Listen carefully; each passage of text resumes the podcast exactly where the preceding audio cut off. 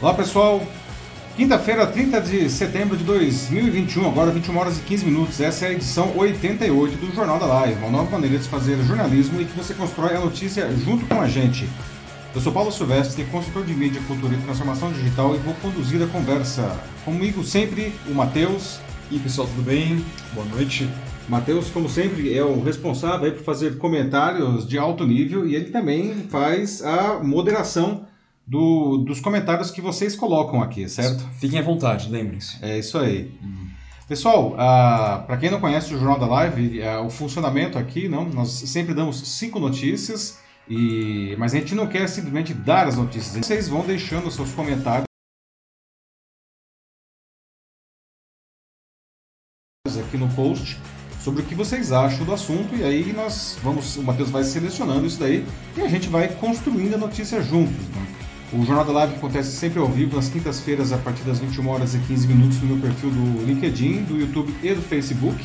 E a partir do dia seguinte ele entra gravado como podcast nas principais plataformas do mercado. Basta você procurar aí a que você gosta mais, não Spotify, Deezer, enfim, e você é, procure lá meu canal, o Macaco Elétrico, e você encontra lá o, o Jornal da Live como podcast. Não?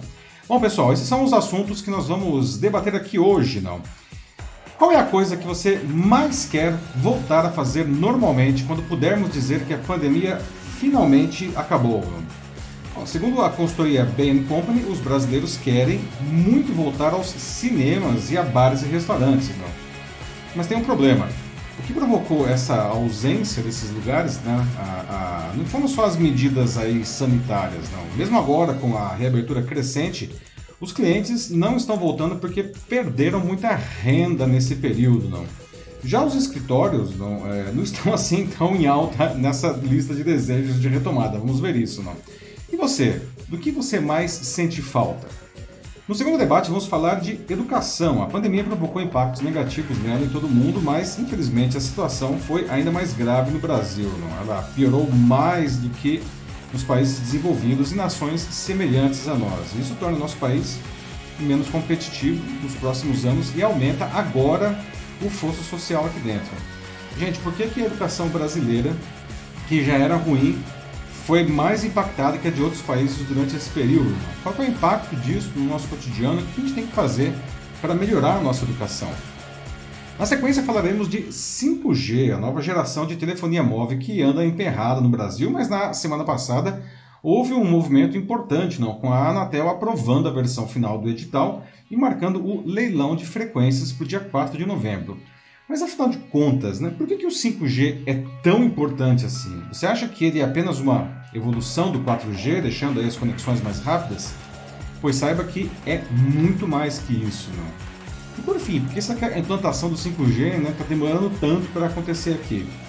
Na sequência, você já ouviu falar de carro voador? Não? Ainda não é, alguma coisa que as famílias vão ter em casa, tipo lá, lembra dos Jetsons lá do desenho animado? Não é aquilo ainda, tá? É o mesmo 2015 de Volta para o Futuro, é, quem sabe, hein? mais ou menos, não. Mas prometem certamente uma grande inovação nos transportes, é, principalmente em transportes de pequenas distâncias, e devem estar nos céus, acredite se quiser, 2025, daqui a quatro anos, né? Você vai andar de carro voador, não? E a nossa notícia bizarra de hoje, sempre encerrando a edição, um italiano decidiu levar uma vida como um hobbit, né? uma das raças criadas pelo escritor J.R.R. Tolkien em seus livros O Senhor dos Anéis. Né? Agora, os atores da adaptação da história para o cinema decidiram apoiar essa ideia pitoresca. Né? Muito bem, pessoal. Então, esses são os assuntos que nós vamos debater aqui hoje. E agora, começando o debate da edição 88 do nosso Jornal da Live, não? Ah, e vamos começar falando da retomada de uma vida hum, que a gente possa dizer muito mais leve, não? que teremos quando finalmente a gente puder dizer que a pandemia acabou. Não? Mas quando será que a gente vai poder dizer isso, pessoal? Não? O momento em que, enfim, a Covid-19 será um vírus realmente controlado e que praticamente não vai mais oferecer risco ah, para a sociedade. Quando vocês acham que a gente vai chegar nesse ponto? Não? E quando chegaremos nesse dia, o que você vai fazer com muita vontade, não, que ainda não pode fazer hoje, não, ou que pelo menos não está fazendo, não? Do que mais, do que você sente mais falta dos tempos, enfim, pré-Covid-19, não? Bom, os brasileiros têm muitas saudades de cinema e de bares e restaurantes, né? o que indica uma pesquisa da consultoria americana Bain Company que ouviu mais de 2 mil pessoas em todas as capitais do Brasil. Né? Mas a pesquisa também identificou um problema para essa retomada plena. Não? O que fez o brasileiro deixar de ir nesses lugares não foram só as medidas sanitárias. Não. Mesmo agora, com a reabertura crescente nos estabelecimentos, os clientes não estão voltando porque perderam muita renda. Não? Em outras palavras, o pessoal está sem dinheiro para se divertir e até para comer fora de casa. Né? É curioso que nessa lista de desejos, onde volta a atividades presenciais, o escritório não está bem cotado assim não, tá? A gente vai ver isso daqui, não? Ah, existe até um fenômeno curioso, já deixo até esse aqui para vocês irem pensando, né? Colegas de trabalho que entram nas empresas, estão trabalhando todo dia aí na empresa, mas eles nunca encontraram os seus colegas de trabalho, pelo menos não presencialmente, só lá no Zoom, no Teams, no Meet e tal, né? Vale lembrar que em universidades é assim também, ou até escolas, realmente é uma coisa bem esquisita, né? É verdade. E aí a gente pode até questionar, será que essas pessoas realmente trabalham com seus colegas? Será que essas pessoas estudam com os seus colegas? Ou será que é uma outra coisa, não? Enfim, uh, você, né? Qual é a coisa que, então, já deixo de novo aqui a pergunta, não? Qual é a coisa que você mais tem vontade de fazer aí com, quando chegar finalmente o fim da pandemia, não? E será que as coisas, enfim, vão voltar a ser mesmo como elas eram antes da pandemia, não? Bom, o brasileiro tem muita vontade, como eu já disse, não, de voltar é, ao cinema, não, e bares e restaurantes, além de fazer compra em loja física também, não. Mas como ele perdeu a renda, não, esse retorno vai ser mesmo comedido, não. São algumas das principais conclusões desse estudo da Bain Company, né, que foi feito em maio, agora com mais de 2 mil brasileiros, como disse, em todas as capitais, não. Ah, e aí, a pesquisa foi feita online né, por consumidores que moram né, e tem um nível de confiança superior a 95%. De acordo com o levantamento, o que os consumidores mais têm vontade de fazer é ir ao cinema. 57% deles disseram que querem voltar ao cinema. Frequentar bares e restaurantes, 56%. E fazer compras em lojas físicas, 46%. E veja só, durante a pandemia, 79% disseram ter deixado de ir ao cinema 65% a bares e restaurantes e 40% a lojas físicas. Nossa, cinema particularmente faz muita falta aqui para mim. Pois é, não? Uhum. De certa forma, esses números eles estão em linha com as populações, enfim, de outros países, como os Estados Unidos e várias nações aí da Europa, não? E, e as regras de distanciamento já foram bastante flexibilizadas, tanto aqui quanto nesses países, mas tem uma diferença não? entre eles e nós, infelizmente. Enquanto lá as pessoas, em média, aumentaram as suas economias durante a pandemia, aqui os brasileiros viram sua renda diminuir nesse período. E isso é algo que a pesquisa também apontou. Não? Segundo os autores do estudo, no Brasil, a retomada então vai encontrar os consumidores com muito menos dinheiro no bolso. Isso, evidentemente, vai impactar no ritmo da, da, da retomada. Não? Veja só, nos Estados Unidos, por exemplo, os restaurantes já chegaram a 86% do nível de reservas de antes da pandemia. E no Brasil, os que não fecharam as portas ainda estão em processo de retomada. As pessoas querem voltar a frequentar os restaurantes, mas perceberam que fazer comida em casa sai muito mais barato. É, tem isso daí também, não? E aí, entretenimento, o levantamento não é conclusivo a respeito das tendências. Né? Muitos brasileiros querem voltar aos cinemas, mas eles já gastaram com serviços de streaming na, na pandemia. A dúvida é se eles vão manter esses serviços daí quando acabarem de vez as restrições. Né? E a pesquisa, inclusive, indica uma possível redução do tempo gasto com videogames, que cresceu muito também né, nesse período de pandemia. Sim. Entre os maiores desejos de consumo dos brasileiros com o fim das restrições também estão participar de um grande evento social, 41% deles dizendo que querem, né, se hospedar em um hotel, 39%, e até mesmo voltar ao cabeleireiro ou qualquer outro compromisso que não seja essencial, 38% disseram isso daí. E os autores afirmaram ainda não, que as atividades que apresentam menos riscos de contaminação são as que o consumidor vai voltar mais depressa. Não? O levantamento da, também apontou que cerca de 80% dos consumidores estão mais preocupados com a saúde do que antes da pandemia. Isso é bom, né? Mais de 40% dos brasileiros disseram que ganharam peso durante a pandemia. Isso é ruim. Né? É. O, que, o, que, sugere alguns desequilíbrios na vida, não? Mas mesmo assim, o levantamento disse que quase metade dos consumidores estão dizendo que estão comendo alimentos mais saudáveis agora, não? então bebendo menos, né? bebendo aí, deixa claro, álcool. Não? Ah, isso também né? é, é interessante. Não? Os escritórios, enfim, como eu disse agora há pouco, não, eles não ficaram tão bem aí na lista de desejo da pesquisa. Não? Apesar da metade dos entrevistados ter dito que deixaram de ir ao escritório, só 22%, menos da metade, não? metade da metade, querem voltar para o antigo ambiente de trabalho. Não? Isso, aliás, está em linha com a pesquisa que a gente divulgou aqui mesmo no Jornal da Live há três semanas, né, Matheus? Naquela pesquisa da Sim, FIA exato. e da FEA, da USP, que apontou que 78% dos brasileiros querem manter pelo menos um dia por semana em home office. Não? O home office, aliás, não, ah, ele, tem, ele criou uma nova peculiaridade, digamos assim, no mercado de trabalho. Não? Esse número crescente de pessoas que começou um emprego e já deixou, trocou de emprego, não, é, é, sem sequer nunca ter encontrado os seus colegas, não. É, isso também não é uma coisa só do Brasil, isso a gente observa em muitos países, principalmente nos países mais desenvolvidos, não. Para muitas dessas, dessas pessoas, não, que, que em sua maioria trabalham justamente em escritório, não, as interações pessoais foram limitadas, né, às telas de Zoom aí, não. Nunca, nunca encontraram presencialmente as pessoas. Não? Então, como eu disse antes, será que dá para dizer que essas pessoas realmente trabalharam juntas? Não? E tem várias pesquisas que estão dizendo que esses job hopper, hoppers, que são os caras que ficam pulando de trabalho em trabalho, não? É, por conta dessa de não encontrar as pessoas, os colegas presencialmente, não? Esse fenômeno aí de ficar pulando de trabalho em trabalho aumentou porque tem um vínculo mais fraco, né? negócio bem curioso também. E certamente é uma algo que, enfim, alguma mudança vai ficar aí quando tudo voltar ao normal, né? Bom, falei muito, então eu quero ouvir de vocês, pessoal, né? Como é que vocês acham que a gente vai poder dizer que, nossa, acabou a pandemia, finalmente acabou, posso respirar aliviado, não? E o que, que vocês têm mais vontade, têm mais saudade, o que, que vocês vão fazer quando isso acontecer, não? E essa questão da grana, aí como vocês veem o impacto dessa falta, da queda de renda para que a gente possa fazer essas coisas? E por fim, essa pergunta também aí, no, associada ao trabalho. Será que essas pessoas que nunca encontram seus colegas presencialmente, será que eles trabalham mesmo junto com eles? Não? Bom, Matheus, e aí? O que o pessoal está falando? Bom, vamos começar, né? O pessoal está tá entrando aqui ainda, o pessoal chegando aqui, né? Quem está entrando agora, sejam bem-vindos. Fique à vontade, né? Seja lá se for no LinkedIn, YouTube, Facebook Entrem e, enfim, vamos, vamos entrar aqui. Sintam-se em casa. Sintam-se em casa, isso. É, e aqui, ó, já temos o um comentário do Denis Castro, que ele diz que aqui sobre a, é, sobre a volta, né, o problema ainda é, aqui na visão dele, a margem da vacinação mundial, que não está chegando a 80%, ou seja, a possibilidade menor ainda, é, menos do que o, o recomendado.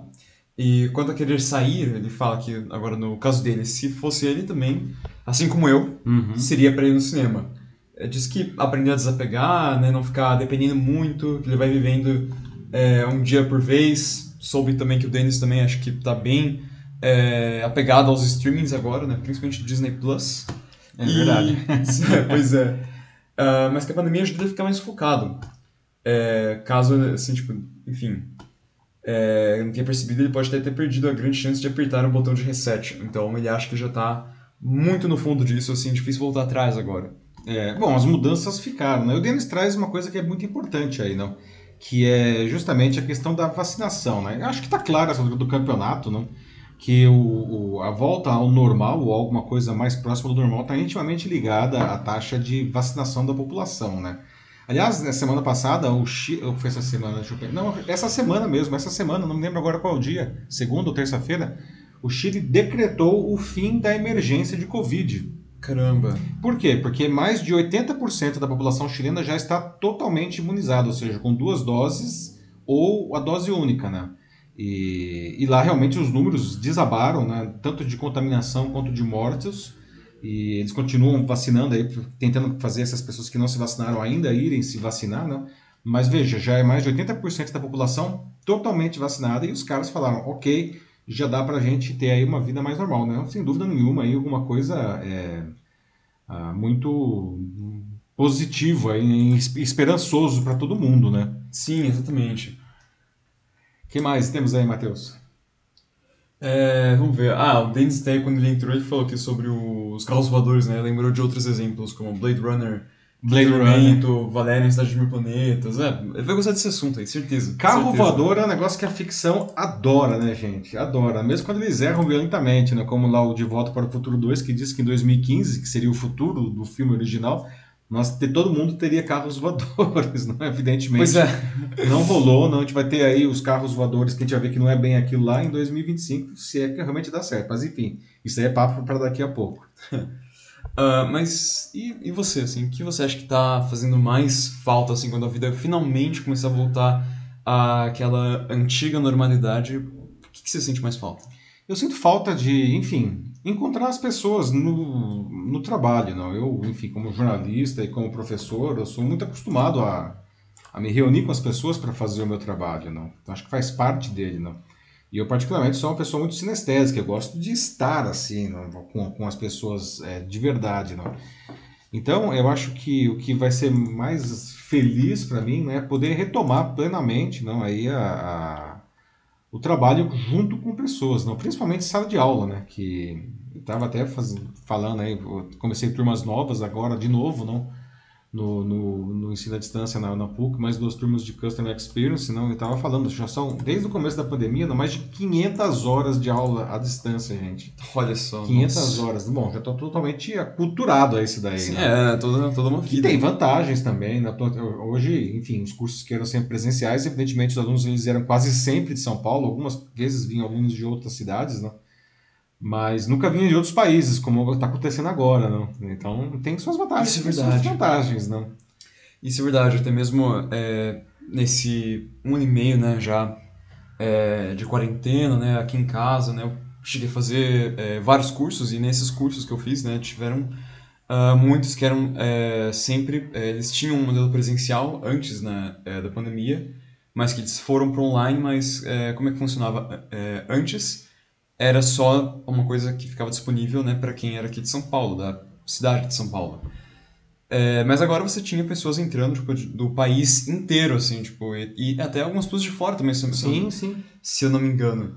E é, era, assim, um negócio muito louco, assim, porque as pessoas tinham uma troca, assim, lá muito, uh, muito legal, traziam outras ideias, né, falavam de outras coisas, é, outros, outros lugares mesmo, né, tipo, outras experiências e é, é uma coisa que no presencial realmente não teria como acontecer. É possível, uhum. né? Eu lembro que até então, né, de todos os cursos nas diferentes universidades, a, minha aluna vinha mais de longe, era de Marília, né? ela vinha todos os, toda quarta-feira, ela vinha, viajava quase 5 horas de ônibus para assistir a aula, depois voltava mais 5 horas. Então era até então uma pessoa mais distante, não. Mas veja só, né, de lá para cá eu já tive alunos de vários estados do Brasil e até de fora do Brasil, vários países, e agora o recorde da aluna mais distante que assistia a aula ao vivo era de Dubai. Ela tava, a aula ela começava à meia-noite, ficava até às três da manhã para assistir a aula. Mas enfim, é, são coisas que, de novo, né? Mesmo quando tudo voltar totalmente ao normal, não, é, as coisas não vão ser totalmente iguais ao que elas eram antes, né? Não, mudanças, não a gente aprendeu muita coisa, né? E mudanças aí vão, vão ficar realmente, não. Mas voltando à sua pergunta, Matheus, eu gostaria muito de poder reencontrar assim, as pessoas é, no, no ambiente de trabalho. Não? É, eu também. A Silvia Hidalgo acabou de escrever aqui também, diz que já retomou todas as atividades e realmente é, é a tendência agora, Silvia. A tendência é que realmente agora todo mundo, é, aos poucos, vai começar a, a vai retornar, né? ainda mais agora com, com esse avanço da, da vacinação, né? aqui a gente está com a a, a Pfizer, né, que adiantou em quatro semanas, então muita gente agora que estava já para essa a segunda fase... dose, né? Isso, segunda dose, essa última etapa já vai poder tomar isso bem antes. É... Então, nossa, realmente é, é um momento muito muito bom, né? Realmente parece agora aqui, aquela luz no fim do túnel, né? Agora, é. depois de tanto tempo, a gente finalmente chegou mas Aqui. precisamos ainda ter muito mais, né? Assim, pra, é, o ideal seria que nós tivéssemos igual o Chile já, né? Que está lá com mais de 80% totalmente imunizado. Sim. Né? Aqui a Sim. gente não tem 80% nem a primeira dose ainda, né? A gente está, acho que 68, acho agora a primeira dose, e 39 a segunda dose, não. Então, é, ainda não dá para é, comemorar. É claro que as coisas estão voltando aos poucos, as regras estão sendo flexibilizadas. Algumas coisas eu acho que é mais rápido do que deveria, Outras acho que estão bem ok, não, o fato é, mas temos que investir mais aí na, na vacinação e lembrando sempre que enquanto a gente não poder dizer acabou de verdade, não, a gente tem que se vacinar, duas doses e continuar tomando aí as medidas né, de, de proteção, né? Usar máscara sempre, sempre, sempre, é, condição básica, isso daí, não. Procurar manter o distanciamento social dentro do possível, essas coisas continuam, né? É, tá valendo, álcool gel, desinfetar as mãos, etc e tal, né? Ok, uh, o Denis acabou de escrever um novo comentário também. Denis Castro diz que, assim, então será que a humanidade aprendeu e apertou o botão de reset afinal? Ah, Fica o pensamento e aprendizado para os próximos que podem vir. É, Denis, pois é, eu acho que não, viu? Infelizmente, não. Eu acho que depois de tanta dor, não, que, que, que essa pandemia trouxe, não, a gente poderia dizer, não, que nossa, acho que o ser humano melhoraria, não, mas eu acho que muita gente evidentemente melhorou, não. Acho que a gente desenvolveu um pouco mais de respeito ao próximo, um pouco mais de empatia, um pouco mais de cuidado, inclusive com nós mesmos, não. Mas infelizmente eu vejo que muita gente nessa pandemia, na verdade, saiu o pior dessas pessoas, não? E de diferentes maneiras, não? Inclusive coisas como violência doméstica, que a gente viu crescer demais nesse período, não? É... Ou a negação da ciência também. Negação da ciência, Aham. não é egoísmo, não pessoas muito muito egoístas, do tipo, eu quero que para mim esteja bem e o resto que se lasque, não. Então eu acho que não apertaram o reset não, Denis, não, mas então um grupo da população eu acho que aprendeu coisas interessantes e digamos assim, evoluiu. Infelizmente, o outro grupo da população hum, não tanto. É, e o Joaquim fala que, né, ele mandou um comentário agora, né, de que quem... Joaquim tomou- Desidério? Joaquim Desidério Neto, isso. Olá, Joaquim. que quem tomou já as duas doses, né, ainda tem que tomar cuidado, né, ainda tem que manter a, a máscara, o álcool gel. Isso é uma coisa, inclusive, que é, agora que eu acabei de ler o comentário dele, isso me lembra é, que, nossa, assim, é, eu tô podendo agora ir é, fazer algumas aulas, né, com a sala reduzida, né, poucas pessoas é, no modelo presencial. Então agora eu, eu vou, né, de, de carro e volto de, de carro também da, da aula. E nisso aí eu passo, né, pela rua e eh, olho como as coisas estão, né, nas avenidas, nas calçadas. E tem muita, muita gente já, eh, não diria que a maioria, mas já é bem notório, eh, pessoas que andam completamente sem máscara, às vezes até famílias inteiras. Sem É, máscara. pois é, né? Isso é co- co- complicado, né, gente? A pandemia não acabou, né? A gente tá aqui falando, nossa, o que que a gente vai fazer quando a pandemia acabar? Não, vai ser lindo. Esse dia vai chegar, né? Mas ele não chegou ainda. Né? Como eu falei, a gente tá, é só ver os números. Não. Sim, os números estão caindo, estão caindo, tá? mas ainda são muito altos. Não, não dá para dizer que, que, essa, que o vírus está controlado, não? ele está só reduzindo. E, e, na verdade, não, é, se todo mundo se conscientizasse, se mantivesse aí esses, como o próprio Joaquim é, é, trouxe, não, não tivesse esses cuidados, não, é, esses números eles acabariam caindo mais rapidamente ainda. Não? Mas é aquilo que a gente falou, né? Algumas pessoas parece que elas querem viver para elas e não entende que na verdade em uma pandemia não, não existe é, é, o vírus ele é bastante democrático, não? Ele vai pegar o pobre, ele vai pegar o rico, não, ele vai, não interessa onde você mora, não. É, todo mundo está sujeito a se contaminar, não. Então, o controle disso é uma coisa social, né? Você não pode querer viver só por si mesmo. A, pandemia só vai ser vencida quando a sociedade se unir, né? E tiver vacinas para todo mundo, efetivamente as pessoas vacinadas, né? O Denis Castro escreveu mais um comentário aqui. Diz que o avô dele é, falou pro pai, quando era criança, de que a gripe espanhola, que a pandemia aconteceu há né, pouco mais de 100 anos atrás. É, de foi de espanhola. 1917 a 1919 a gripe espanhola, né? Sim, chegou aqui no Brasil e, inclusive, é, acabou matando o presidente da época. O presidente da época, o Rodrigues Alves, morreu, né? Morreu Sim. de gripe espanhola. É, continuando aqui o que o Denis estava dizendo, o avô dele disse pro pai dele que a gripe espanhola era um divisor de águas para a humanidade, para que eles, né, todos, assim, a raça humana pudesse aprender e se desenvolver, né? E o pai dele falou pro Denis essa semana de que se o avô tivesse vivo, ele choraria, porque parece que não aprendemos ainda. Não aprendemos. Pois é, Denis, excelente comentário aí. Depois né? de um século. É, exatamente. Não. A gripe espanhola, lembrando, não, ela durou três anos inteiro, a, inteiros a pandemia, né? Então eu espero que a Covid-19 aí, que já vai estar. bom, vai chegar certamente a dois anos inteiros, não espero que ela termine antes de completar três anos inteiros, né?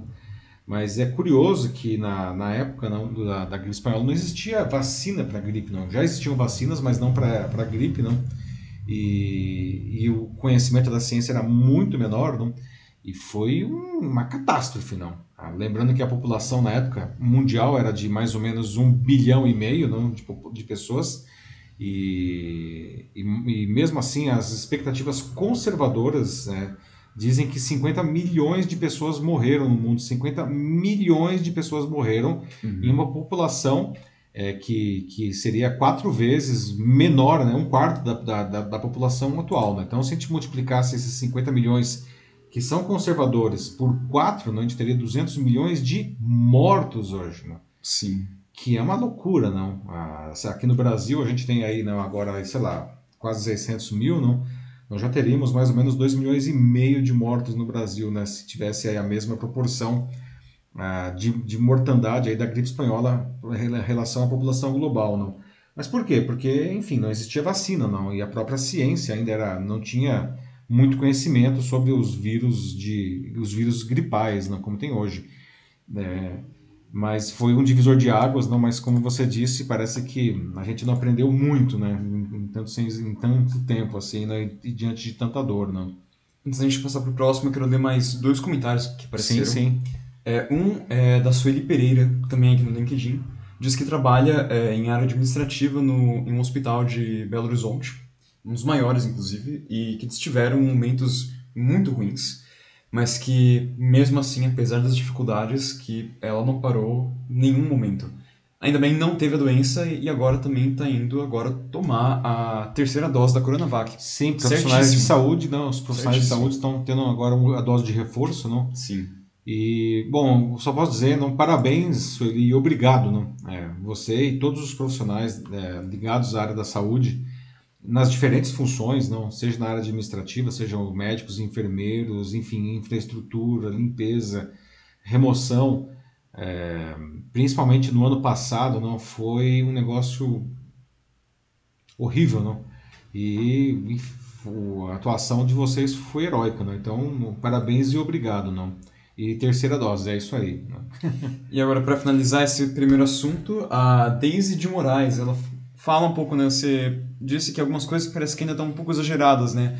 Em relação a essa volta, tá um pouco rápido demais. Então, ela traz justamente um desses casos. Ela fala aqui dos campeonatos de futebol. Uhum. Porque, é como assim, né? É, um, é uma, algo que mostra verdadeiramente como as pessoas são egoístas. Porque, tudo bem, você vai no estádio, você vai ver o jogo e é exigido o teste de Covid, máscara, mas e dentro dos estádios? E aí, como é que faz? Tem muita aglomeração, sempre tem. Tudo bem, separam as pessoas, mas certo, é que tá, mas separam, é. né? Os eventos que já aconteceram aí não tava, ah, é, sei lá, 10%, 20%, 30% do estádio só culpado, só que vai todo mundo pro mesmo Sim, lugar. Sim, todo né? mundo vai junto. Porque... E aí sem máscaras, na verdade. E, e, é um negócio assim, ah, cara, é, é, do momento, assim, é o calor do que o, o jogo, né, a emoção traz.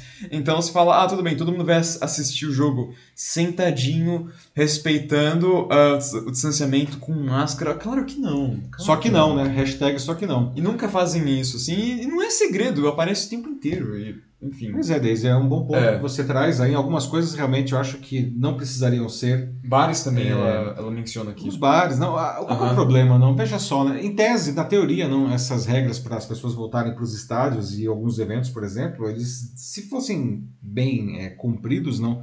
Ah, geraria uma certa segurança, ou seja, o cara tem que estar tá plenamente vacinado, ou tem que ter um, um teste feito no máximo dois dias antes, né, usar máscara e ter distanciamento social. Só que o problema é que, como o Matheus falou, não, quando as pessoas estão dentro do estádio, não, aí o pessoal relaxa geral, não esquece. E aí todos esses cuidados que deveriam a princípio ser suficientes são colocados a perder. Não?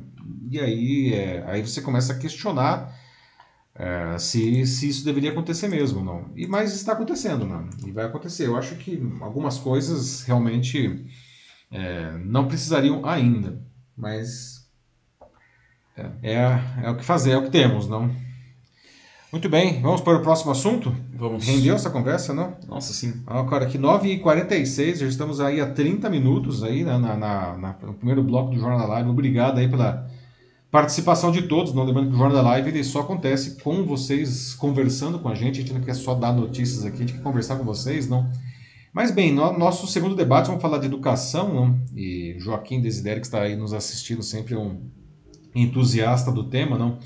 Bom, a pandemia ela provocou impactos negativos na, na educação no mundo todo, né? mas infelizmente a situação ficou ainda mais grave no Brasil. Né? Ela piorou mais que nos países desenvolvidos e em nações semelhantes a nós. Né? Isso, infelizmente, vai tornar o nosso país menos competitivo né, nos próximos anos, mas aumenta desde já um grande fosso social que já era imenso né, aqui dentro. Né?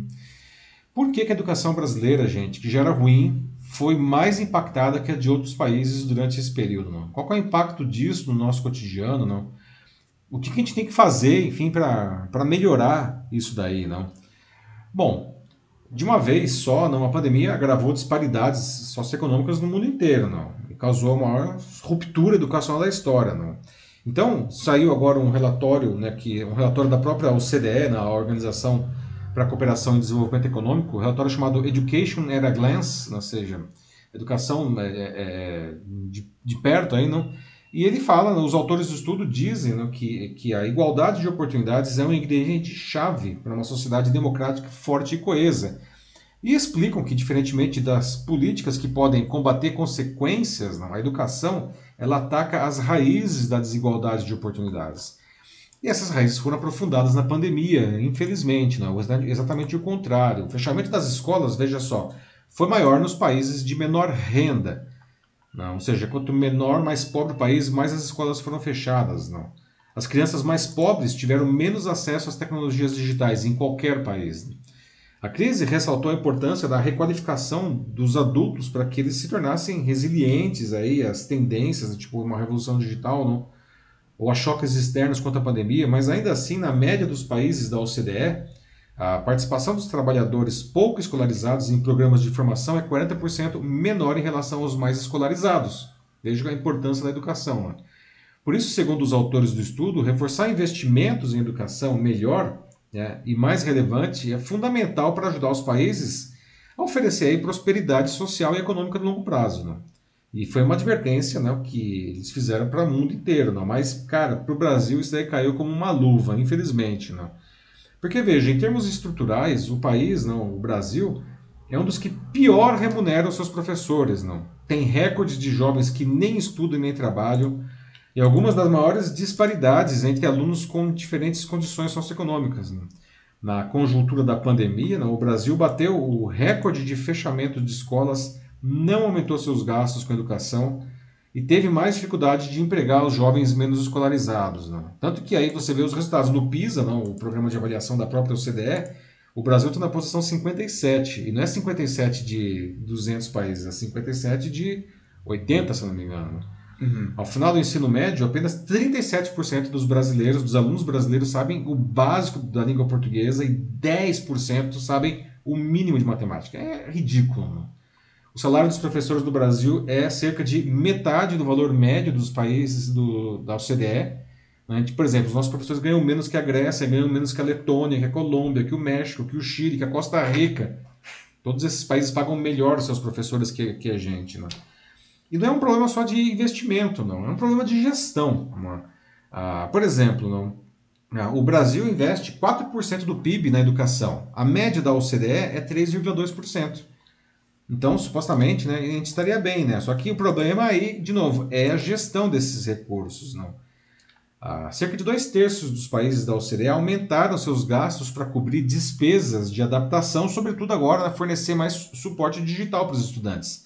Já que no Brasil, né, o governo federal, infelizmente, se esmerou, não, por incrível que pareça, para bloquear um programa do Congresso que tinha sido aprovado para aumentar a conectividade da comunidade escolar. Que aí você fala, meu Deus do céu, né? Na educação básica, o orçamento federal foi o menor em uma década. Então, na média da OCDE, a proporção dos alunos de baixa renda que atingem o nível básico de leitura é de 29% menor do que dos alunos ricos. No Brasil, é 55%. Então, como vocês podem ver, não, todos os números aqui são muito ruins não, e eles pioraram a, ainda aqui com a, com a pandemia, infelizmente. Não. No final das contas, a gente observa que a pandemia impactou a formação dos jovens no mundo inteiro e aumentou as desigualdades. Né? No Brasil, né, ficou, infelizmente, ainda pior. Não? Então, para a gente cicatrizar essas feridas aí, né, é, a gente vai ter que, vai ter que, enfim, investir muito aí né, para tirar esse atraso. Não? Por que, que isso acontece, pessoal? Gostaria de ouvir de vocês agora. O que, que vocês acham da educação brasileira? Onde que é o gargalo? Enfim, nós temos essas ilhas de excelência, escolas excelentes aqui no Brasil, mesmo escolas públicas, poucas infelizmente, mas que são escolas públicas muito interessantes. Por que, que a gente não investe mais em educação? Né? É, a gente, é, é tão óbvio a gente observar que a, a, o país ele cresce mais quando o seu povo é mais educado, e tem que ser todo mundo, não? E aí, Matheus, o que o pessoal está dizendo aí? Bom, como eu esperava, né, o Joaquim Desidero Neto foi o primeiro a comentar aqui sobre essa notícia. Perfeito. Para quem não conhece, é, é alguém que em todas as, é, todas as edições que ele aparece sempre, sempre defende educação. Então, certamente uma pauta de educação é, não, não ia poder faltar. Mas vamos lá. É, ele disse que o Brasil está com falta de organização é, em todas as secretarias de educação dos estados. Porque é um negócio, assim, tudo, tudo que eles planejam, assim, é algo que ficou bem evidente durante, a, durante essa pandemia, né, foi algo executado em baixíssimo nível, né, como, por exemplo, a, é, oferecer uma internet de qualidade para todas as escolas, que pudesse, uhum. assim, né, é, permitir que os alunos pudessem continuar estudando, mesmo em, em, no, no, tempo de pandemia, né, com a quarentena, distanciamento. Não foi todo mundo que teve acesso, teve, tiveram vários, vários alunos brasileiros que simplesmente não tiveram aula. Não tiveram. É, principalmente no ensino uhum. público, né? Principalmente no ensino público. O Joaquim traz aí, né? Uhum. É falta de planejamento, né, gente? Assim, como eu disse, existe dinheiro, não, mas onde vai esse dinheiro? E, e, a gente tem que entender, não, que no caso aí da pandemia, né, home office, não, os alunos estão estudando em casa. Bom, primeiro, tem que ter internet. Não tinha. Né? Segundo, tem que ter o equipamento, não. Ah, e quando tinha, era quase sempre nesse pessoal, pessoal de baixa renda, não o que eles tinham era um celular da casa, não para todos os, os, alunos estudarem. E, e, e, o celular, não, a experiência não é tão boa quanto ter um PC para estudar. Sim. Né? Então veja né, que, que é, é um problema gravíssimo de infraestrutura, né? é, que os governos pecaram, né? Teria que ter um jeito de desses alunos, não. Não estou falando que tem que dar computador, né? Seria lindo, aliás, né, se todos os alunos, né? Houve uma época aí, não, a é, o Nicolas Negroponte, lá, ele era o diretor da, da, do Media Lab do, do, do, MIT, não? ele criou um, um conceito, isso foi 2008, mais ou menos, não? One Laptop per Child, não? era um computador, era um notebook que custaria 100 dólares, não? que para que todas as crianças tivessem um notebook educacional. Não? É, e no Brasil, até o governo na época, ele chegou a abraçar a ideia, é, comprou-se muitos notebooks desses daí baratinhos. Eles eram baratinhos, mas eles eram muito bem feitos, bem eficientes. Mas, de novo, por falta de planejamento, não, essa, essa iniciativa foi por água abaixo. Não. E agora não dá para, enfim, dar o computador para todo mundo, mas pelo menos não teria que ter um lugar que essas crianças pudessem ir, não, para, enfim, já que elas não podem ir para a escola, algum lugar que elas pudessem ir para fazer, ter uma experiência melhor, não. Mas mesmo quem tenha o, enfim, a gente viu aí algumas universidades, né, universidades federais, universidades estaduais aqui de São Paulo, dando inclusive pacotes de dados para estudantes, não, mas isso era dinheiro da própria universidade, não, não. isso é, era o que precisava ser feito, não, mas infelizmente pecamos violentamente nisso daí, não. Agora um comentário do YouTube aqui é da Ana Lúcia Souza Machado. Ela diz Olá, que Ana. o motivo por que a nossa educação é tão deficiente é porque existe um interesse maior é, em manter a educação do jeito que ela está, assim, com vários problemas, falhas, falta de planejamento e assim, é, seja também na, na, área de cultura, assim como na área educa da, da, educação. É mais fácil você manter as pessoas assim nesse estado de, de alienação, é, de ignorância, dessa exclusão mesmo. Você deixa as pessoas assim, né? Uma, sem educação, sem cultura, elas ficam à margem da sociedade, elas são marginalizadas. Porque é dessa forma que acontece, fica muito mais fácil é delas serem manipuladas. Exatamente. Delas né? serem enganadas. E, por outro lado, continuando o que a Ana está tá falando aqui, existe uma parte da população que prefere viver da troca. Se interesses que os, é, os beneficiem sem grandes esforços. E simplesmente ainda vivemos esse karma dos índios que entregaram o nosso ouro, assim, outros o pau Brasil, no caso, né? Os índios é. entregavam o pau Brasil pelos é. espelhinhos, é. né? Ah, é. tá. Pois é, né, Ana? Você foi aí não, na, na ferida, não? É, esse, essa ideia aí de, enfim, de deixar o povo mal educado no sentido amplo da palavra, não é um recurso usado aí historicamente pelos governos, infelizmente aqui no Brasil, não, é, porque dessa maneira não, os grupos de poder eles acabam se perpetuando, não, isso vale para qualquer, enfim, lado que você observe, qualquer vertente ideológica, não, parece que isso daí é um recurso, não, é, extremamente é, solidificado aí na, na, na, política brasileira, não é deixar o povo pouco educado para que ele possa ser manipulado. Claro, exceto não os que podem aí justamente pagar uma escola particular, uma boa universidade. Não se bem que nós temos boas universidades públicas também, né? mas normalmente Sim. quem vai é, para a universidade pública, historicamente, era justamente quem pagou a escola particular sempre, nas cotas, tentando, tentando reverter isso daí.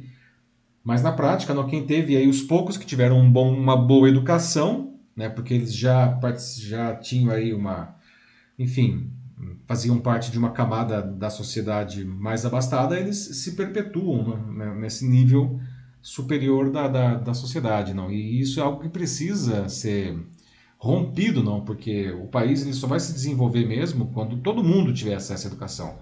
E é curioso que a gente adora olhar para os países da Europa, principalmente os países nórdicos, não? Alemanha, Olha que maravilha a educação, como esse país, que sociedade desenvolvida, olha só, não tem pobreza, né? Aí você observa a educação desses países, não são os países justamente que têm a melhor educação do mundo, não junto com a Coreia do Sul, por exemplo. Não é uma coincidência, gente. A educação, se você quer desenvolver o país, não existe outro caminho a não ser ter uma educação de qualidade para todo mundo e não apenas para pouquíssimos, como é o nosso caso, infelizmente. A Ana me despertou aí um comentário longo, mas eu acho que é isso aí mesmo. Obrigado aí por, por trazer o assunto, né? Depois tem o Denis Castro aqui no LinkedIn que também comenta sobre essa manipulação, até mesmo ele cita a música aqui do, do Pink Floyd, que é super conhecida, vários de vocês devem já ter escutado, Another Brick in the Wall. Pois é. Que justamente fala sobre um sistema que insiste em, é, em manipular, né, assim, deixar os alunos presos a, a uma coisa. Se bem que na em Another Brick on the Wall, né, a, quem manipula é a própria escola, né? Enquanto aqui, na verdade, é, é uma coisa um pouco acima da escola, seria mais uh, o Estado. Sim. é. Mas a metáfora fica, com certeza.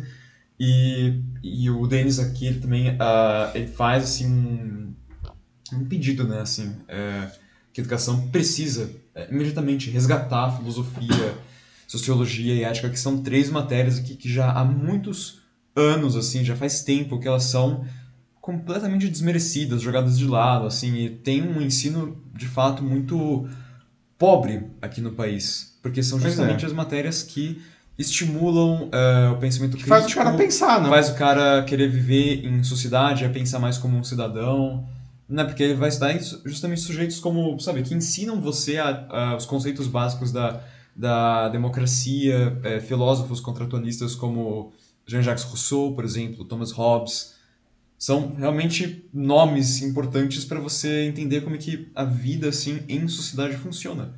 Quanto menos as pessoas é. saberem disso, menos elas vão pensar que, bom, é possível viver num grupo e é bom viver num grupo.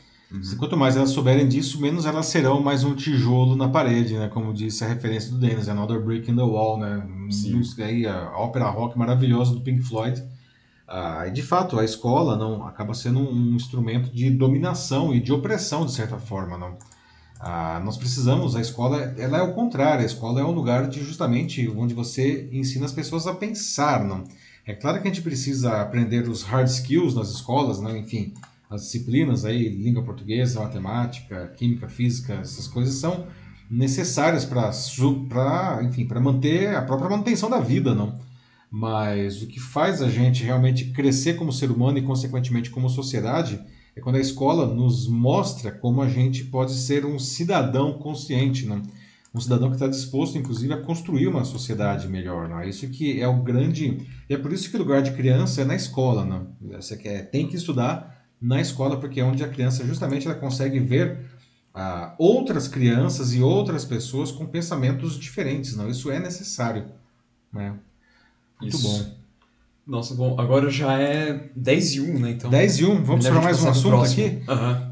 Muito bem, pessoal, olha só, né? O debate está de alto nível aqui. Então, 10 e 1, já aqui no Jornal da Live. Na sequência, terceiro tema, Vamos falar de 5G, a nova geração de telefonia móvel que anda emperrada no Brasil, né? Puta, mais uma coisa que está emperrada, está de lascada, mas enfim.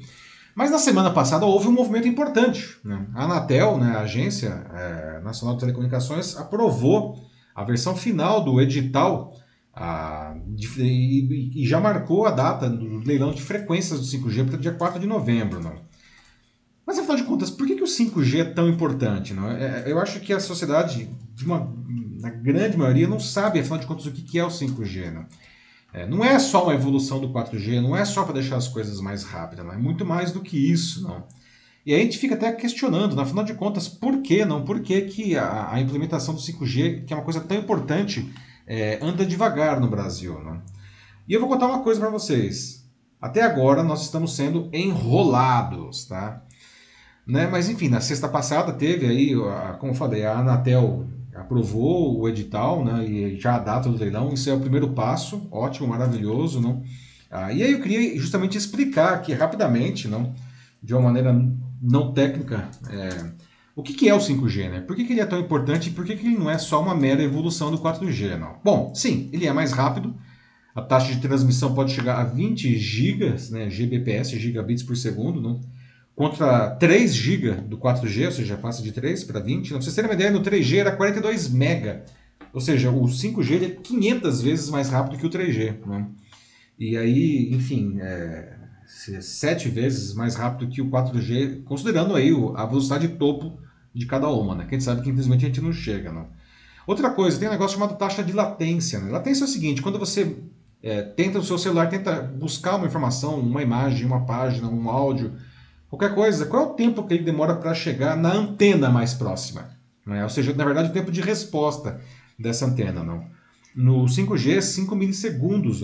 Para se falar, nossa, é nada, não. O 4G era 70 milissegundos. Não? Você pode falar, puta, 70 milissegundos, 70 segundos é nada, não. Mas é que tá, isso faz uma diferença enorme também na, na velocidade, tá? Mas o 5G ele vai muito além do aumento de velocidade. Não? Ele permite, por exemplo, conectar 100 vezes mais equipamentos na mesma frequência. Não? E, aliás, definir atividades que são mais importantes para ficar com uma fatia maior dessa banda, desse, dessa transmissão de dados. Então, muito mais que permitir que a gente enfim, faça um download mais rápido ou veja um vídeo com uma qualidade melhor, não. O 5G ele é essencial quando a gente pensa em coisas como indústria 4.0, né, que é tudo sensorizado, não Carro autônomo, que a gente quer também, não. Gente, sem 5G, carro autônomo não vai rolar. Internet das coisas, outra coisa que todo mundo falando, a telemedicina, que cresceu muito agora na, na pandemia. A gente vai ter uma telemedicina muito mais poderosa com 5G, não, até para médicos fazerem, por exemplo, cirurgias. Pode, o cara pode estar do outro lado do mundo e vai operar, fazer uma cirurgia por um robô à distância. Não? E, então, quando a gente tiver o 5G, a gente vai. Não é só uma coisa mais rápida, a gente vai entrar numa era né, que a gente pode dizer que a gente vai ter aí o, smart tudo, não? É que a gente tem smart TV, smartphone, vai ter o smart tudo na casa. Né? Computação na nuvem, né? que o computador fica. É, você não sabe onde está o servidor, aí isso vai ampliar muito, não? Então, é um salto quantitativo e qualitativo, não para a tecnologia, para a sociedade inteira. Não. Tudo que a gente faz, a gente vai poder fazer melhor e mais rápido. Não? Então, Quanto mais a gente demora para ter o 5G, menos competitivo a gente fica na frente do mundo. Não? Ah, só que algumas pessoas perguntam para mim, ué, mas as teles, tem um monte de tele aí na televisão que está falando que já vende o 5G, ah, o primeiro 5G do Brasil, né? E desculpa, tá? Isso não é 5G. Estão enrolando você, né? Aliás, isso dá a impressão, de novo, que o 5G é só uma velocidade mais rápida, né? Uhum. O que eles vendem aqui é uma tecnologia chamada 5G DSS, que é uma sigla para compartilhamento dinâmico de espectro. O que, que é isso daí, não?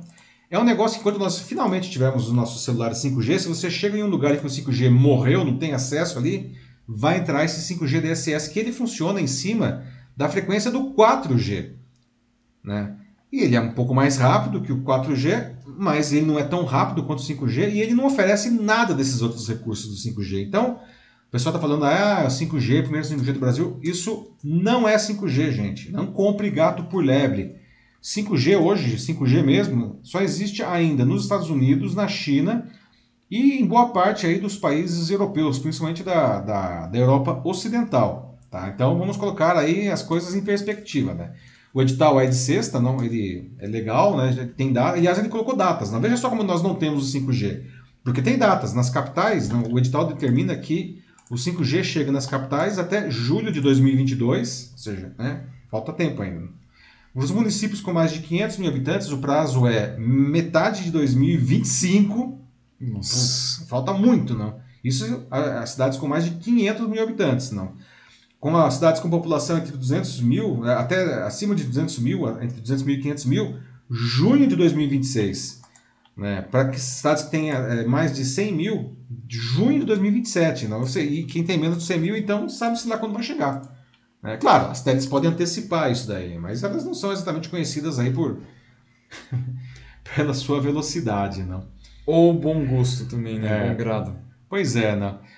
Só que é de lascar isso daí, né, gente? É, é... A gente pode até perguntar, não? As teles vão vender isso daí e eles vão ganhar dinheiro, mas eles não parecem assim tão empenhados em querer colocar o 5G, não? Por que, que as teles não querem colocar o 5G, não? O que, que vocês acham, né? Por que, que o Brasil emperra em coisas tão importantes, não? As pessoas nem sabem, não existe discussão, né? Que que, como vocês veem o 5G na vida, pessoal? E aí, Matheus? O pessoal tá falando alguma coisa aí? Então, apareceu aqui o Joselito de Santana Souza, que fala sobre como hoje ele mora nos Estados Unidos porque ele completamente assim, né, teve, teve a, a oportunidade de sair, né? E topou, né? Foi porque estava muito desiludido aqui com o Brasil sobre como ele coloca, né? Os políticos sem vergonhas não fazem nada pelo povo, pelo país. E aí fica essa coisa super devagar. Fala, né? Tudo no Brasil devagar, enquanto lá nos Estados Unidos ele diz que aí sim já usam o, o 5G e assim, é, aqui no, no país realmente assim, e isso aqui é até uma coisa das TEDs, né? Um negócio muito muito lento e é, é compreensível mesmo, assim, dá essa, putz, assim, é. esse sentimento muito ruim, em geral. Uhum. Pois é, Joselito, não? e é, é uma pena isso que você está trazendo, é verdade, é uma pena, não? enfim, o governo não, tá, não se empenha, assim, realmente em trazer coisas que são importantes para a sociedade, a própria quando se vê as agências aí, não a Anatel, é uma agência que parece que ela está mais empenhada em proteger os interesses das teles do que da própria sociedade, que deveria ser a função dela, não. Vira e mexe, não, a, a, a Anatel acaba cedendo a pressões das teles, não, é, e algumas coisas bizarras só não acabaram sendo aprovadas mesmo porque, enfim, a sociedade acabou batendo o pé, não, por exemplo, eles queriam acabar com a internet fixa ilimitada nas casas e nas empresas. Imagina, você ia ter que pagar igual você paga no celular, não? Pois é. Isso a Anatel já tinha aprovado, não. Isso não foi para frente porque a sociedade falou: vocês estão bem loucos, né? Como assim? Imagine, gente, se, com essa pandemia, se nós não tivéssemos mais uma internet fixa ilimitada, não. É, hoje nós fazemos tudo é, em casa, a gente está falando aqui de home office antes, não? É, como que seria? Você ia pagar pelo pacote de dados? Não, você ficaria impossível, as pessoas não iam conseguir fazer nada, não? É, então é, é, é, é, lastimável isso daí. Não? E, infelizmente, Joselito, você tem razão, né? Infelizmente você tem razão. O Andrei Simensato aqui no YouTube ele diz que é, já viu um vídeo de um cara vendendo um chip 5G na 25 de março aqui em São Paulo. Ah, pergunta é, que as tecnologias chegam primeiras na 25 de março aí, né? então é confiável, confiável. Ah, super confiável, André.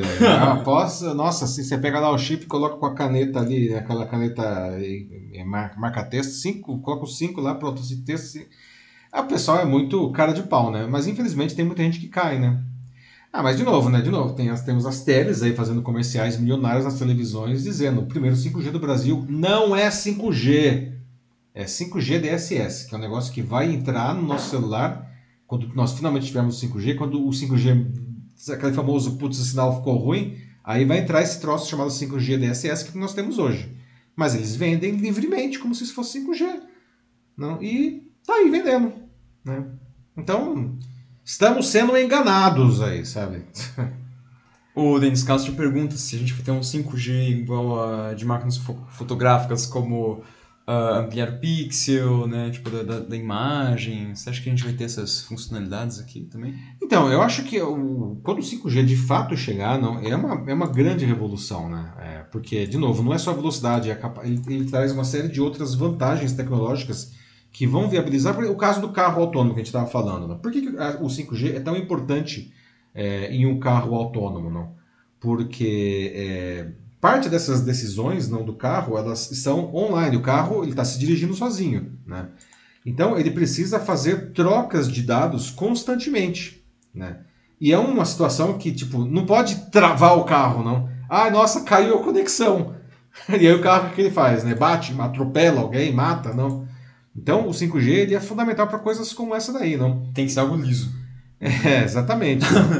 então, é, vai, existem, na verdade, uma série de tecnologias que já estão disponíveis e elas estão prontas né, para brilhar quando a gente tiver realmente aí o 5G disponível. Não? A gente está falando da indústria 4.0 também, não? uma indústria altamente automatizada em que tudo vai ser sensorizado, né? muito uso de inteligência artificial. Ah, os nossos próprios celulares, gente. Né? Tem, nós temos coisas hoje nos celulares que a gente, por exemplo, quando você usa o seu assistente virtual, né? como, sei lá, se você tem um iPhone, a Siri, se você tem um Android, é o Google Assistente. Né? Você fala, não? E aí, enfim, ele demora um tempo para responder alguma coisa, né?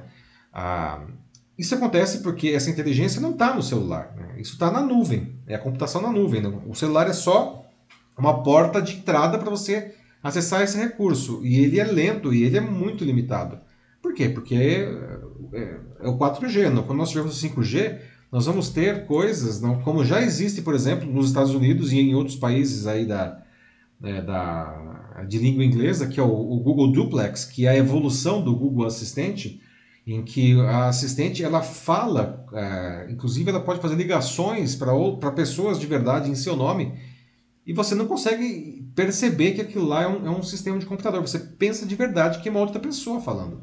Pois é. é. Então, são grandes inovações que só vão chegar aí quando a gente tiver um 5G de verdade, não, e não essa piadinha aí, não que a gente está falando, chamando de 5G, não? ou então os chips da 25 de março, como o Andrei colocou aí, né? é, nossa. Até o Denis colocou aqui, né? É o 5G aqui. É, 5G. 5 gap, né? Cinco... Nossa, a gente vai fazer um monte de piadas aí. Começar a deixar solta a piada vai longe. É 5 gramas. 5 gramas, exatamente. não é 5G de gigabits, né? 5 gramas. Não é 5 gera... quinta geração. 5 gramas, é isso aí. É o pezinho do chip. É, é verdade, né? Bom, é, acho que dá para partir para o próximo Ok, já. então vamos uhum. lá, pessoal. Agora aqui, deixa eu ver, 10 e 14 no Jornal da Live. Não, vamos aqui para o nosso quarto tema, não. E vamos continuar falando de tecnologia, vamos falar de carro voador, aliás, um negócio que também vai beber aí, né? vai, vai usar muito bem aí o 5G quando estiver disponível. Né? Bom, não é algo que as famílias terão, como no seriado dos Jetsons, ou como até o próprio Dennis falou antes, né? sei lá, o De Volta para o Futuro, em Blade Runner, um monte de ficção usa o carro voador aí, é um dos, é um dos, dos brinquedos preferidos aí da, da, da ficção científica, não. Mas o carro voador que vai chegar aí, e vai chegar logo, 2025, tá? Ele certamente vai ser uma, uma grande inovação nos transportes. E é 2025, né? Não é, é, é, se duvidar, o carro voador ele vai chegar junto com o carro autônomo na rua, não. Mas você sabe o que é um carro voador? O carro voador de verdade que vai chegar? Não. Você vai andar em um, em um cara desse daí? Não. Bom, aqui um exemplo de um carro voador. Não, esse é o protótipo do carro voador, o projeto do carro voador da Embratel. Da Embratel, não, desculpa, da Embraer. Fala Embratel, não. Embraer, né? Esse é o projeto da, do Evitol, não? Evitol que é uma sigla em inglês para veículo elétrico de pouso e decolagem vertical, que é o, o nome técnico desse tipo de aeronave. Né? Os carros voadores são, verdade, os. Então, quando você ver Evitol, E-V-T-O-L, saiba que é o carro voador. Não? Por um segundo eu, eu jurava que tinha escutado Louis Vuitton. Não é, né? Não sei se a Louis Vuitton vai fazer o carro, o Evitol dela, não. Mas a verdade é que tem centenas de empresas aí que estão trabalhando em, em, em diferentes coisas de Evitols, não. Como vocês podem ver, então não tem nada a ver com, com o, o, carro dos Jetsons, não. Ele, na verdade, ele parece muito mais um helicóptero, né? Do que nós temos hoje, não. E, e, o, e é um veículo compartilhado. Ninguém vai ter o seu próprio Evitol na garagem, não. É, mas é uma tecnologia revolucionária. Né? Uma das principais diferenças entre o Evitol, por exemplo, e um helicóptero que existe hoje, ou os aviões, não. Primeira coisa, ele é elétrico. Né? Então, sem usar o combustível de aviação, o impacto ambiental e o custo não é muito menor. Outra coisa, essas aeronaves não, elas estão sendo criadas aí para serem menos complexas que um helicóptero não. E por serem elétricas, eles vão demandar uma manutenção menor não e muito mais barata Outra vantagem do motor elétrico, ele é muito mais silencioso, então vai fazer com que, que seja possível ter muito mais aeronave voando aí, não? nas cidades, não sem que isso gere uma poluição sonora insuportável. Porque quando passa um, um helicóptero, não é aquela barulheira, não. O Evitol não vai ter isso daí, não. Esses projetos preveem vários. Outra coisa, a pessoa fala, puto, mas e se esse negócio cai? Não, né? não vai ter acidente, né? Imagina, os carros batem no chão, e se esse cara bate lá? Aí que tá. Né? Primeiro, o carro, ele, é, o veículo ele é autônomo, não? Ah, então, teoricamente, é, os acidentes causados pelo ser, humano, pelo ser humano, que é a imensa maioria dos acidentes de carros, não, não vai ter mais, não? e vai ter um monte de sistemas redundantes. Então, se tiver algum problema com uma peça ou com um software, não, é, vai ter um outro ali que vai tomar conta para que o, o, negócio continue aí voando, não caia. Né? É, a, Embraer ela prevê os, o, esse Evitol dela aí não para 2026, mas como eu falei, tem um monte de empresas, né? aí temos aqui um outro exemplo, não? A gente não sabe exatamente quem são os grandes vencedores lá, mas, mas existem um monte de empresas aí correndo, não?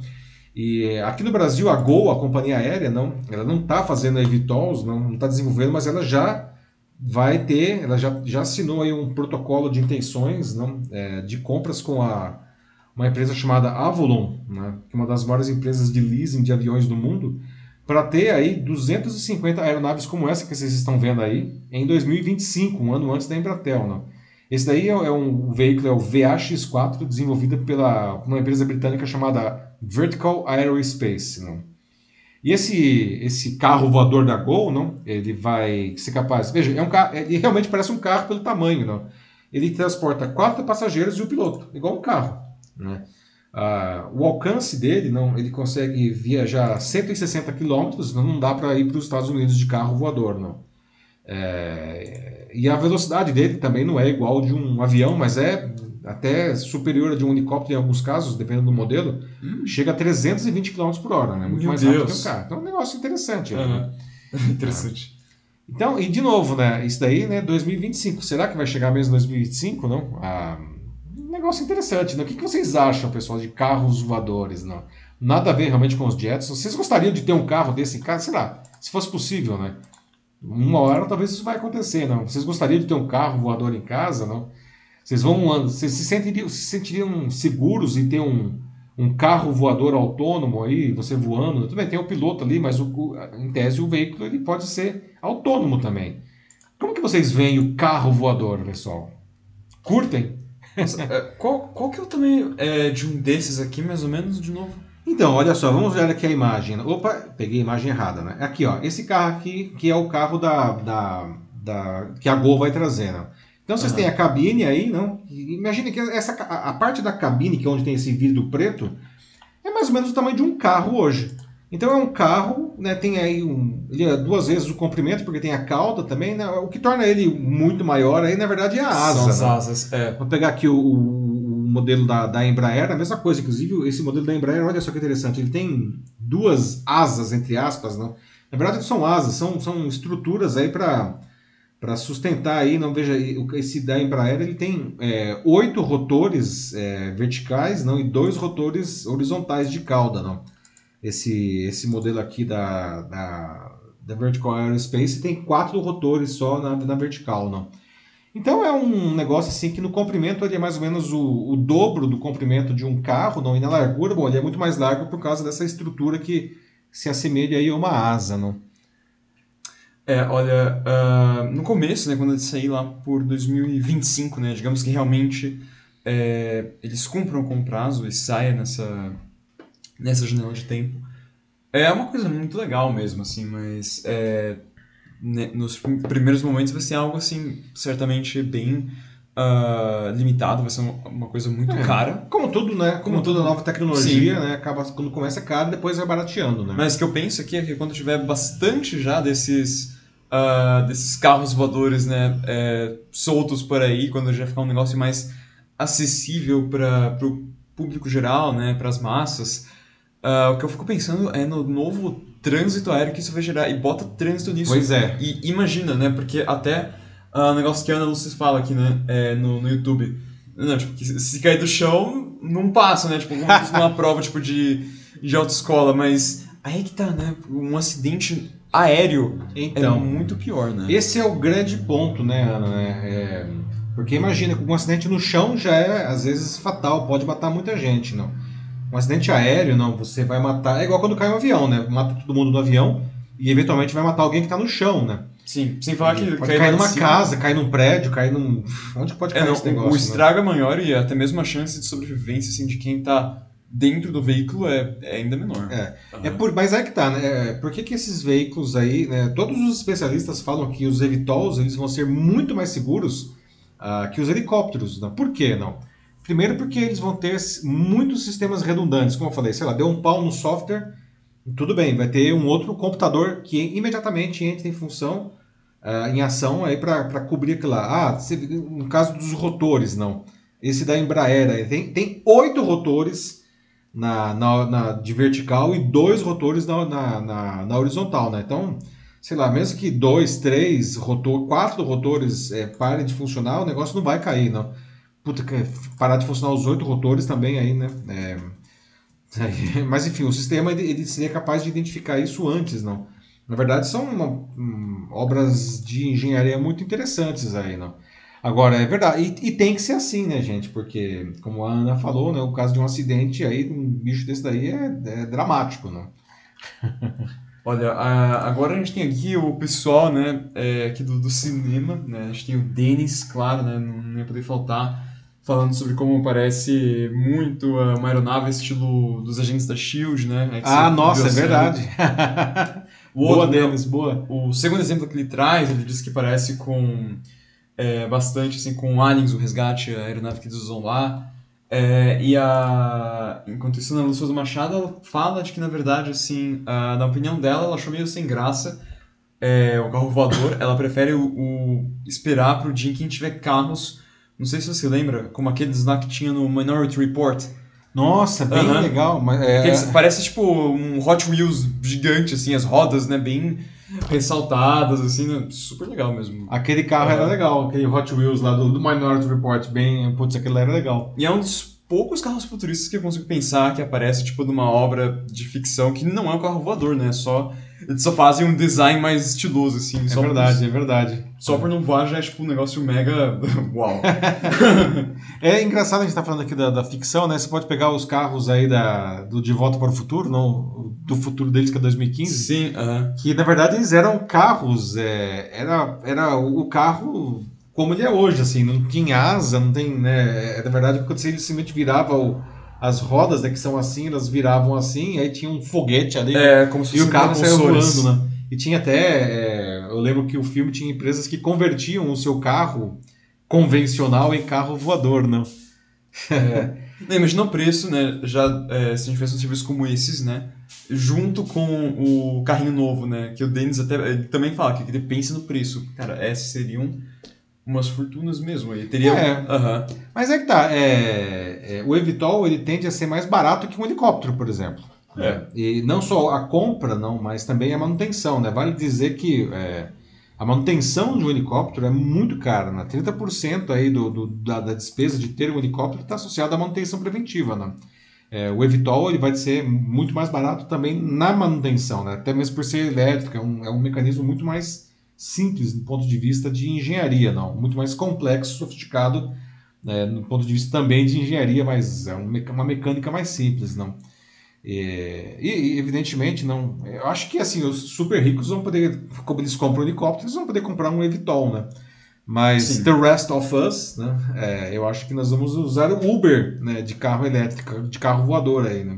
Em um primeiro momento. Aliás, tá ótimo já. é, seria bem legal. Na verdade, não, quando o Uber chegou aqui em São Paulo, né, é, um ano depois eles chegaram aqui em São Paulo, se não me engano, eles chegaram a fazer um teste de, do Ubercopter, que você, era o Uber mesmo, de helicóptero, né? Mas, enfim, era um teste que acabou não indo para frente, não. Hum, Por que, que ele não foi para frente? Porque, evidentemente, você tinha que ter um heliporto para decolar, não?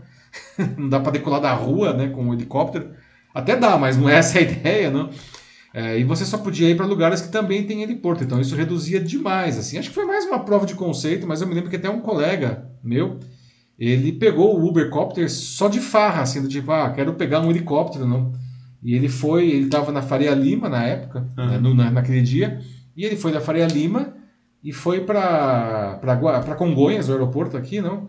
E ele e foi curioso que ele falou que, claro que foi mais caro que pegar um Uber, né? Mas ele falou, era, sei lá, não era um negócio 200 vezes mais caro, era cinco vezes mais caro do que pegar o carro do Uber. Então, perfeitamente viável, né?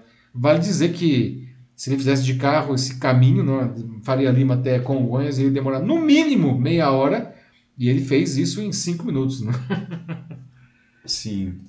Bom, acho que podemos ir para o Vamos ao final próximo já. assunto, 10 e 26 aqui no Jornal da Live. Vamos falar agora, chegamos à nossa notícia bizarra, que é a notícia bizarra que a gente daria na semana passada, mas infelizmente, na época lá, ou na semana passada, o Windows resolveu dar um chabu aqui, não? E infelizmente a nossa conexão foi derrubada.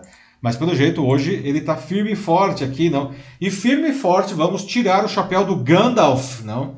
Veja só essa história que bizarra, não? Um italiano decidiu levar sua vida como se fosse um hobbit, não? Lembra do hobbit? Quem é fã aí do Senhor dos Anéis, não? Uma das raças aí criadas pelo J.R.R. Tolkien, né? o autor do- dos livros do Senhor dos Anéis, talvez a obra mais mais, ah, perdão, a, a- a raça mais popular de todos, porque o protagonista, o Frodo, era um hobbit, não? Bom, a história desse italiano começou a ficar popular, não? E agora, os atores da, da adaptação do, do, do Senhor dos Anéis, não? Para os cinemas, eles decidiram apoiar, não? Gente, vocês viveriam como um hobbit se vocês pudessem, não? Como será que é viver como um hobbit, não? Ok, é, não precisa ter os pés nem grandes e nem peludos, mas o cara anda descalço como os hobbits, não?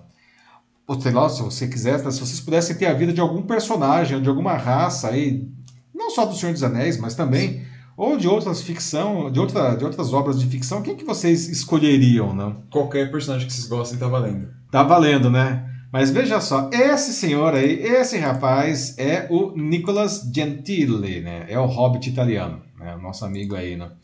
E após anos acompanhando as histórias do J.R.R. Tolkien, ele resolveu né, que isso não era mais suficiente e começou a viver como um hobbit na vida real. né? Ele comprou um terreno em uma pequena província lá na Itália e começou a construir a, a versão dele do condado, que era lá onde moravam os hobbits. Não? Tem as tocas de hobbits, muita natureza, bem hobbit mesmo. Né? Ele disse né, que ele teve essa ideia porque ele, era uma- ele vivia em uma daquelas vilinhas italianas, né? Ele percebeu que ele e os amigos, né, que familiares, que já são fazendeiros dessa região, que é a região de Bucchianico, né, eles já viviam como hobbits, segundo ele, não.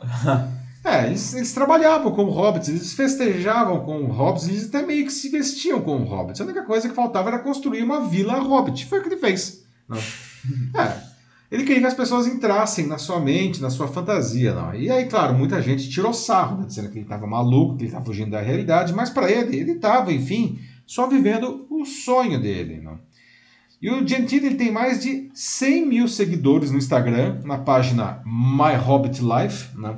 E agora ele recebeu o apoio de ninguém menos que o Elijah Wood, o Billy Boyd e o Sean Astin, que interpretaram no cinema, não? Aí esses são os hobbits do, do cinema, né? o Frodo, o Pippin e o Sam. Né? Ah, e a dedicação do italiano para ser um hobbit da vida, real, da vida real é tão grande que ele se uniu a um grupo de amigos e fãs do Senhor dos Anéis, não?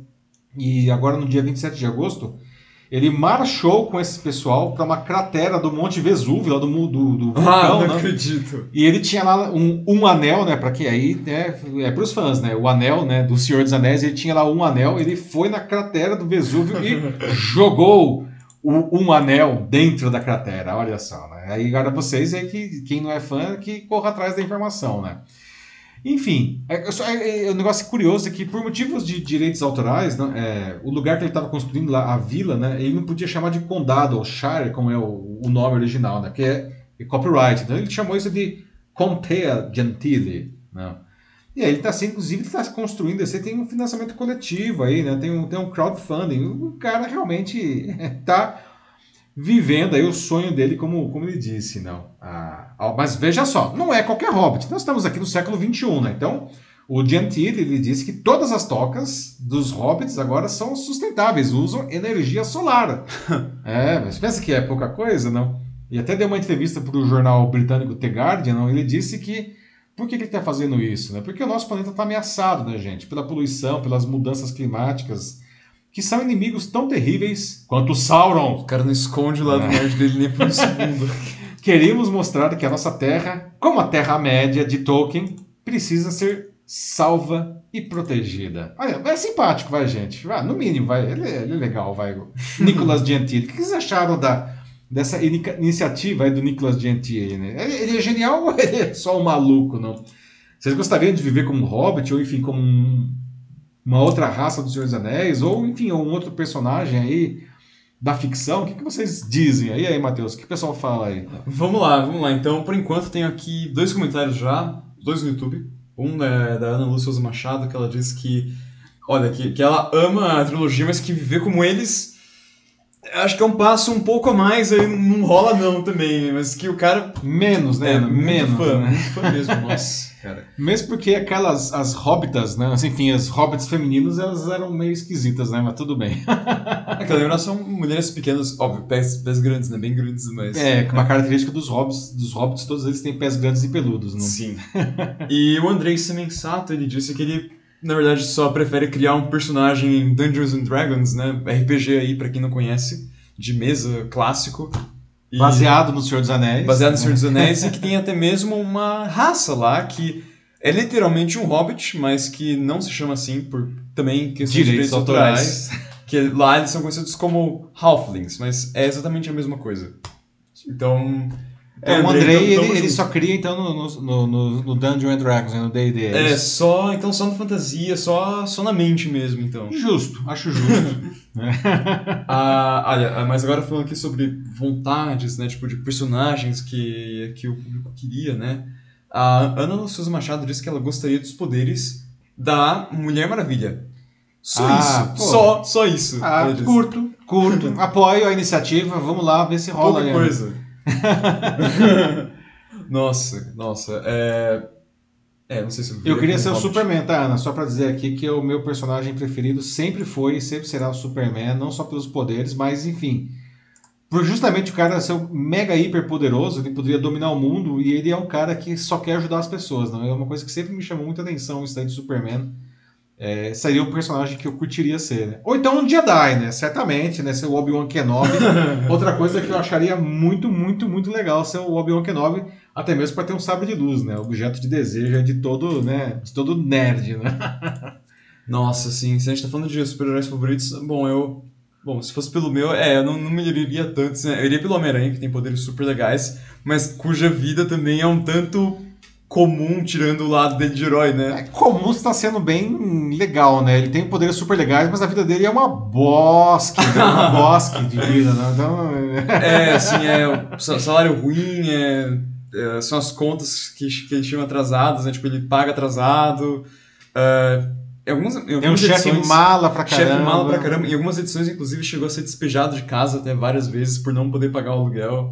Pois é. É, então é. É. um herói que tem poderes legais, mas a vida não é tão legal assim, né? Sim, se- assim, se pudesse... Podemos ter os poderes, mas não a vida? É, só os poderes, aí tudo bem. Agora a vida não, né? Tipo, eu certamente não montaria, assim, a... O AP do Peter Parker, né? É, acho que, acho que não. É, mas o Peter Parker tem a Mary Jane, que é um negócio que é favorável no caso dele. Realmente. o Dennis Castro disse que ele gostaria de estar na sala do Arquivo X e descobrir os grandes segredos da humanidade. Caramba, Arquivo X aí, o Dennis foi longe aí, não? O detetive Scully e a, a detetive Scully e o Fox Mulder, não? Olha só, caramba, de onde que eu tirei esses nomes? Estavam guardadinhos aqui. Nossa, é, o Boa, Detetive Dennis. Scully já pensei em outra coisa. É, Pensei ah, no Brooklyn Scully. Nine-Nine, né? Que não, não, outro né? Scully, outro pra Scully, quem conhece. não, outro Scully, outro né? Esse Scully, eu acho que não é. O pessoal não tá muito afim de ser igual o Scully do Brooklyn Nine-Nine, pelo amor de Deus. Pô, né? ele é feliz pelo menos, come bem pra caramba. Ele É bom, sei se ele come bem, eu não sei, ele come muito, né? Mas eu não sei se ele come exatamente bem, né? Pra quem não assistiu Brooklyn Nine-Nine, tá aí, fica a dica, hashtag Netflix. Sim, nova temporada acabou de sair, enfim, a Netflix nos patrocina aí, por favor. É. Netflix sempre aparece aqui, acho que tá na hora de rolar um patrocínio da Netflix. Seria uma boa, né? A gente faz, ó, só um combinado aqui, um negócio bem camarada, mas é, vamos lá. Não, e aqui o Aham. negócio no contexto aqui, nós estamos promovendo aqui o negócio porque é legal mesmo, né? Não é porque a gente tá querendo vender nada nem coisa nenhuma, né? Mas nossa, seria muito legal. É, Star Wars, dependendo do. Star Wars é bom, dependendo, acho que de onde na galáxia você tá, né? Porque tem uns lugares que são bem legais, e... mas É. tem outros que são muito ruins. Viver né? em Tatooine, por exemplo, Mo- no- Nossa. no good, né? Viver Santos, hum, interessante. Não, na Desde boa, você, é, desde que você fique na parte de cima, né? Aham. Parte de baixo, não, não, não. Pois é, pois é. Nabu é um lugar legal pra morar. Moraria, moraria em Nabu, daí. Nossa, sim. Tem uns bairros legal lá em Nabu. É, quer dizer, eu não moraria com os Gungans, né? Eles moram debaixo d'água, acho que não deve ser muito bom, mas lá, né, com os Nabu mesmo, acho que é cool. É, e, e os Gungas teriam que também sustentar, né? Tipo, o fato de estar do lado do Jar Jar Binks o tempo inteiro. Ai, nossa, aí já ferrou. aí não dá. Jar Jar Binks realmente não dá. Bom, é, eu acho que é isso. então. Chegamos ao final aí, muito bom, com Aham. Nosso amigo aqui. Chegamos ao final com o nosso amigo Nicolas Gentili, que é um hobbit da vida real lá na Itália, construindo seu condado. É, gente, é viver o sonho tem, tem- é legal também, não? O Nicolas está uma pessoa feliz, né? Está aí vivendo seu sonho, né? E com as suas tocas de hobbit, Certamente vai deixar- sustentáveis, né? Certamente vai deixar muito mais gente feliz. Com é verdade, certeza. verdade, né? Muito bem. Pessoal, é isso. 10h37, estamos aqui encerrando a edição 88 do Jornal da Live. Obrigado aí por todos que participaram, deixaram seus comentários. Né? Ah, lembrando que o Jornal da Live ele acontece com a participação de vocês. Não? Se você eventualmente estiver vendo aqui a versão gravada, porque fica gravado depois, não? e quiser deixar um comentário, pode deixar, tá? E todos os comentários são lidos depois. Às vezes a gente não consegue ler todos os comentários ao vivo, porque às vezes vem muito comentário. Mas a gente sempre fala, né? Eu leio todos os comentários depois. Então, mesmo que você esteja vendo a versão gravada, fique à vontade e deixe seu comentário que ele vai ser lido depois. Então, muito obrigado pela participação e a gente se vê na quinta-feira que vem, a partir das 21 horas e 15 minutos, certo? Com a edição 89 do Jornal Live. Uma boa sexta, bom fim de semana, se cuidem. Tchau, tchau. É isso aí, gente. Muito obrigado pela participação hoje, para todo mundo que pôde comparecer e também ainda mais que quis soltar os comentários aqui, falou o que quiser e expôs suas ideias, né? Porque é isso aí, essa ideia aqui do, do jornal não existe e não funciona sem a participação de vocês. Então é realmente muito especial aqui para nós dois. É realmente muito bacana. Então é isso aí, gente. Por hoje é só. Até semana que vem. Tenham um bom final de semana e se cuidem. Tchau e até.